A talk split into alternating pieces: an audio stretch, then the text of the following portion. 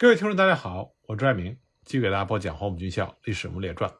我们接着来讲抗战时期的中条山会战。那么，中条山会战国军失败的原因，还有一个主要的方面呢，就是国民党军事体系的失当。中条山地区呢，虽然位于山西省境，地理上是比邻阎锡山的第二战区，但在抗战时期，它却不是晋绥军的防区，也不属于第二战区管辖。军事指挥上，它是隶属于卫立煌的第一战区。这种错位的设置，在政治上就比较符合蒋介石他喜欢遥控的这种特点，但是在战役指挥上却颇多掣肘之处。一旦面临紧急情况，经常会有首尾难顾的危险。这种弊病正像战后军令部总结所说，那么军令部就写道：凡在独立地区作战之部队，须有直接统一指挥官，这才能得以运用协调。否则各自为战，失去协同精神，遭敌各个击破。如此次作战中，中条山地区没有直接统一指挥官，而与第一战区长官部距离太远，命令报告往返虚实，缺乏随机应变，这才导致被敌人分路逐次击败。同时呢，参战的部队大多数并非是蒋介石的嫡系部队，当时有所谓全国杂牌军队在第一战区最多，被抽调到战场上分割使用。像唐华源的第三军，这是滇军；十七军高贵滋、九十八军武世敏，这是西北军；四十三军赵世灵，这是晋军。这些部队不仅装备差，而且部队缺员之后，往往得不到及时补充。那么，由于参战部队派系复杂，各为所谋，为了保存实力，都不愿意和日军力战。对这种情况，当时任山西省第七专区督察专员的关民权就曾经写道：“我中条山前方驻军。”作战时不能互相联系，不能机动运用，往往打甲军乙军不动，打乙军丙军不动，或同属一军打甲团乙团不动，打乙团丙团不动，致使敌寇从容配备，集中全力各个击破，数觉痛心。那么也有参战官兵回忆说，和我们仅一沟之隔的幺六五师，眼看着我军败退，却若无其事，按兵不动，既不增援，也不攻击敌人。布少还在观望踱步，这就是当时国军部队排除异己、保存实力，敌人吃你我不管，敌人吃我一溜烟的腐败风气的真实写照。当然，美国人也说，日本人充分利用了国民党那套各派系之间的敌意和削弱力量的平衡，使联合作战、共同抗敌变成了不可能。在统帅部下达的中条山撤退命令中，卫立煌的基本队伍第十师。归第十四集团军总司令刘茂文指挥。刘茂文自己的队伍首先逃跑，他命令第十师做掩护部队。为此呢，第十师不得不在阳城以东的沁河沿线尽力的阻击日军。作为军事长官，贝利煌待人以宽，不以中央军自居，不歧视杂牌军，被称之为好好先生。但是由于利益和其他利害纠葛，贝利煌也和其他的国民党将领存在着不睦。像卫立煌和李默安，就曾经因为三十三军团的人事任免发生了冲突，两个人互不相让，势同水火。蒋介石不得不息事宁人，迁就了卫立煌，牺牲了李默安，把李默安从第一战区调走。那么，尽管卫立煌尽力做到一视同仁，但是由于黄埔系和地方军的鸿沟，他也深感棘手。而各军呢，待遇之间不平均，互有怨言，这也一定程度上影响了。国民党军战力的有效发挥。那么，中条山会战之前，国军为了变异形势设置战区，那么战区之下设了集团军、军师等多级作战单位。但是从军事学原理来说，为了方便指挥，一个指挥官他所指挥的单位数目不宜过多，应该不要超过八个以上。同时呢，中间的机关也不宜设置过多，否则呢就有功能重复的弊病。那么来看卫立煌领衔的第一战区，战后军委会就认为存在着以下的弊端：卫立煌所指挥的战斗序列是三个集团军及四个独立军，共为七个单位。但如果再加上临时配属的炮、工、兵等直属部队，再加上高平进城的三十七军，他指挥的单位就远超八个单位。这自然就让第一战区司令长官部在指挥的时候手忙脚乱。再就是部队的缺额颇多。抗战期间，国民党军的兵役制度很不健全，普通民众往往不想当兵。当时拉壮丁是普遍现象，因为当兵的风险太大，新兵经由大后方征发，辗转至前线，往往是九死一生，甚至呢不及半数到达前线。士兵多畏敌如虎，选择逃跑者非常多。中条山地区更是如此。为了逃避兵役，有躲避他乡者，有向政府自动投案者，比比皆是。当时阎锡山就说过：“强迫补充兵额是饮鸩止渴，补来之日，也就是给了他们将来带枪逃跑的机会。结果最后不但没有了兵，反而连枪也没有了。正是因为当时的这种情况，所以中条山国军的实际参战人数可能并不足额。三十四师龚炳藩曾经回忆说。”他的部队八个月以来，虽然接收过军政部兵役司拨补的新兵两千多人，但由于逃兵过多，缺额始终没有补充起来。逃兵多的原因有三个：一呢是兵役人员贪污腐败，从师管区到乡镇保甲长买卖壮丁，由秘密变成公开，价值昂贵。当时洛阳附近一名壮丁可卖棉花一千斤，或者是小麦三十担。三十四师就报告说。在他们接收的壮丁里，就检查出有反复逃跑并被买卖过十次以上的人。第二个原因呢，是豫西民风彪悍，各乡镇保甲均有武装，士兵一逃出营门，就会被保甲组织收容窝藏起来，部队也不敢深究。第三个原因是中条山部队士兵的生活太艰苦，士兵要自己打柴、背粮、推磨盘，结果就造成后方部队的士兵一听说要开上中条山，就争相逃跑。实际上，这种情况并不罕见。其他各部队的逃兵缺额比三十四师情况还要严重。那么，尽管我们之前说中条山的国军也做了不少群众工作，但是在中条山会战的时候，国军仍然不能很好的利用民众，民众的组织欠缺严密，这样就造成日军的奸细和密探非常容易混入。早在抗战爆发的时候，毛泽东就建议国军加强军队中的政治工作。阎锡山当时也认为。军政人员要做人民向心的工作，绝对不能做离心的工作。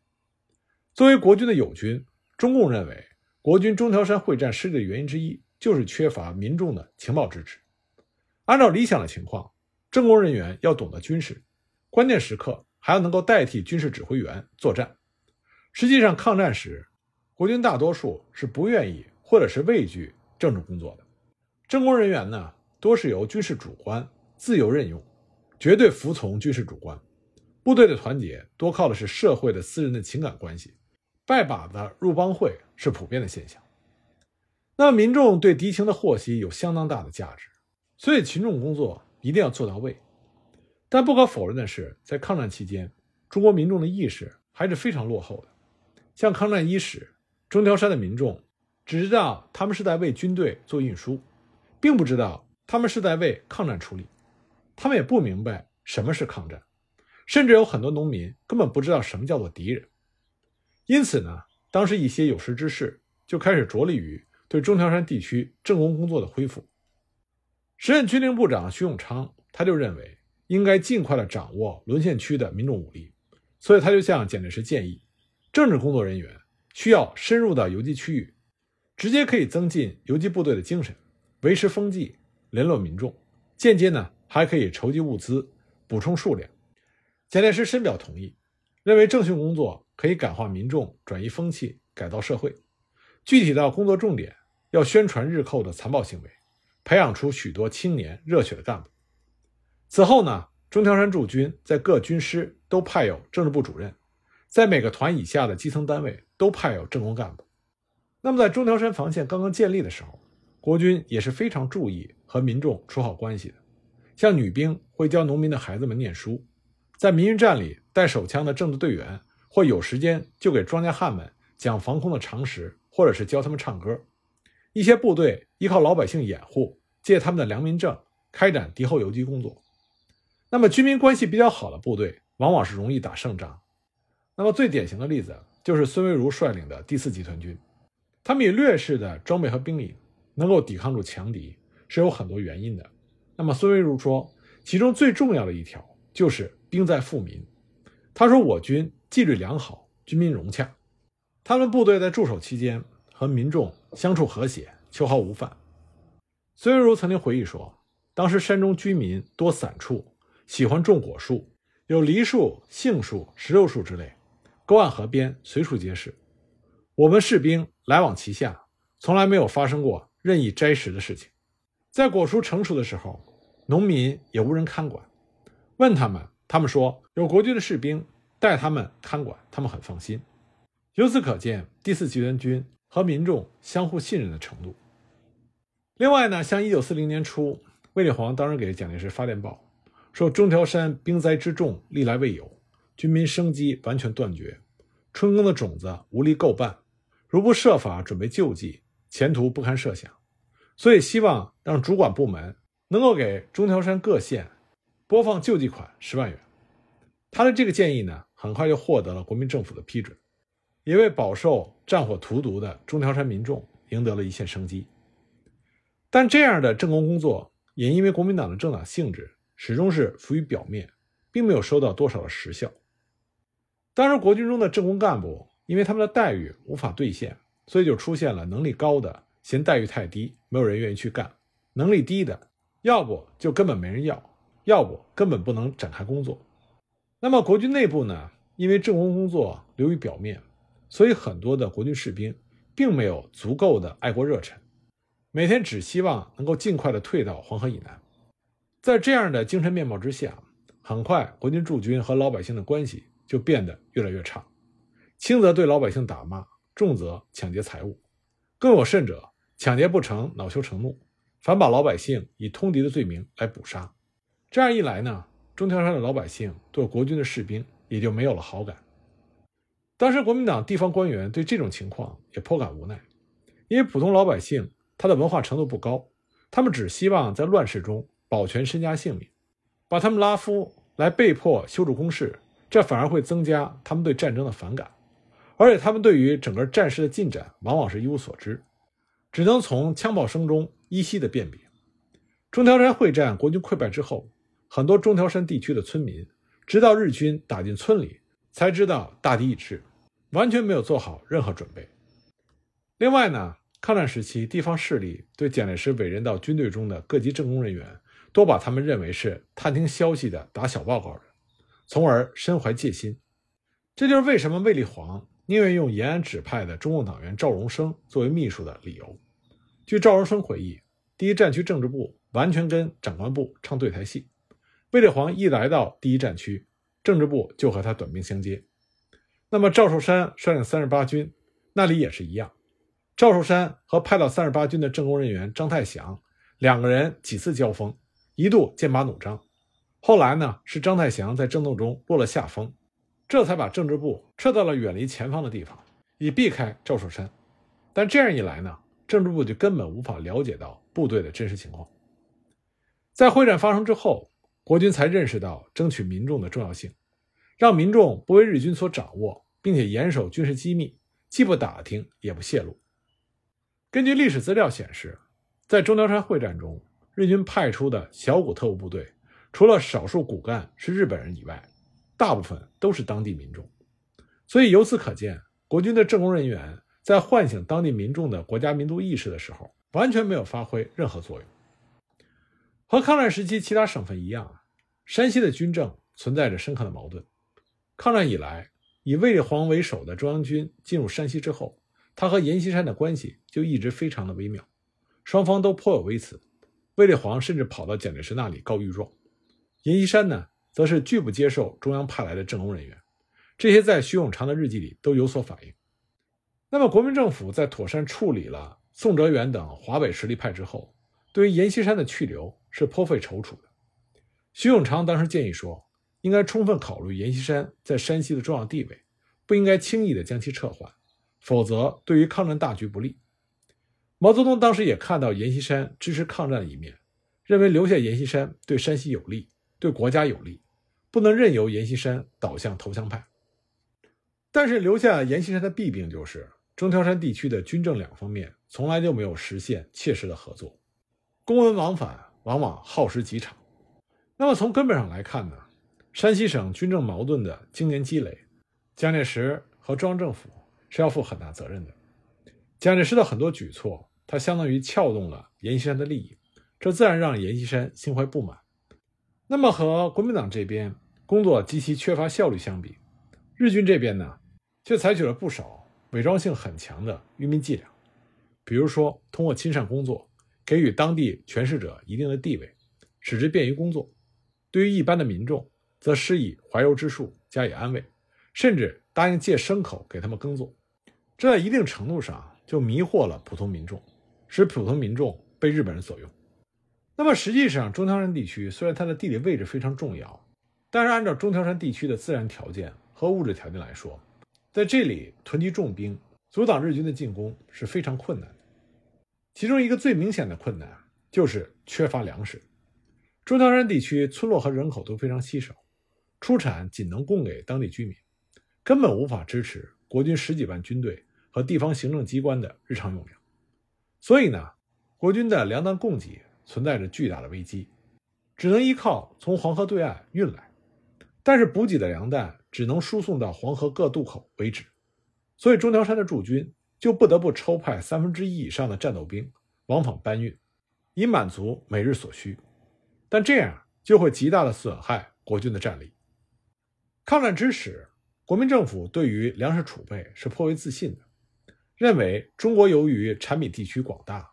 政府的筹划又非常周全，而且呢还有历代相传的仓库储米的制度，因此抗战无论如何延长，中国军民都不应该为粮食而感觉到恐慌。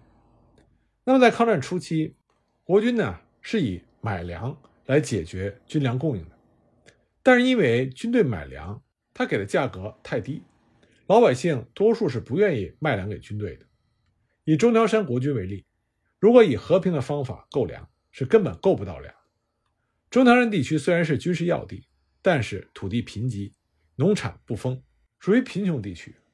当时十四军军长李默安就说：“仅吃粮一事就让人非常头疼。”因此，军令部要求中条山的国军驻军，一方面发动游击，一方面筹划补充兵员和就地给养以及囤粮的事宜。为了有效的补充运力，中条山当时建有一定数量的民运站。那么这些民运站呢？大概每十里就会有一个，每站呢会有十个到三十个不等的挑夫，这些挑夫都是当地征召的。那么挑夫把你从一站运到另外一站，代价是一角钱，但是如果不给的话，他也不能向你要。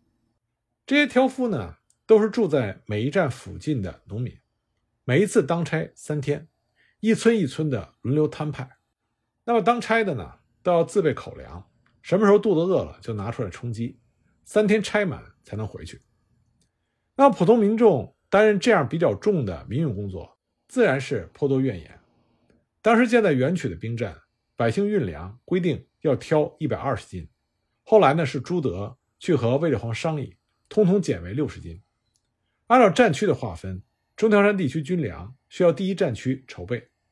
当时黄河各个渡口都设有相当数量的供应站，但需要依赖人力的驮运。耗时费力，碰到好天气，披星戴月往返需要两天多；遇到刮风或者是雨雪天，要三四天才能背一个来回。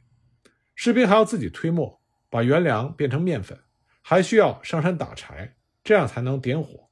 那么士兵的饮食很差，没有副食，油盐也非常困难。大多数的国军士兵都是营养不良，为此呢，士兵就出现了大量的逃亡。被抓回之后。轻者挨一顿棍棒，甚至出现了被活活打死的情况。而国军在中条山地区自办粮食，它的花费也很贵。据资料显示，当时中条山地区国军一个二等兵的薪饷是七元半，一个月的伙食最低也要吃到六元多，而且所吃的还是杂面馍和小米饭，剩下的一元多钱连买鞋穿都不够。国民政府对中条山驻军粮食问题有点漠不关心。而这种情况呢，在四一七战役之后更加的恶化。日军从毛巾渡到横岭关拉上了一条封锁线，阻碍国军从山上下来买粮。为此呢，不少国军部队开展生产自救来改善伙食。不过各部队的情况良莠不齐。那么在中条山会战之前就已经爆发的粮食不足问题，等到会战开始之后就更加严重了。各作战部队的粮食很快就用尽。当时刘茂恩给蒋介石的密电里就写道：“大军绝食，夜已三日，四周皆有强敌，官兵饿服血战，壮志可悯。若不急筹办法，恐有溃散之忧。当时作战的官兵，很多人只能靠树皮草根和战马充饥。那么，造成这种情况的根本原因，还是中条山的国军并没有按照军委会的要求囤积粮弹，结果战斗刚一打响，就宣告断粮了，这自然会影响国军的战力。战后呢，曾万钟就说过：“以国家全力彻底改善现在的运输补给，使野战军得以专心作战准备。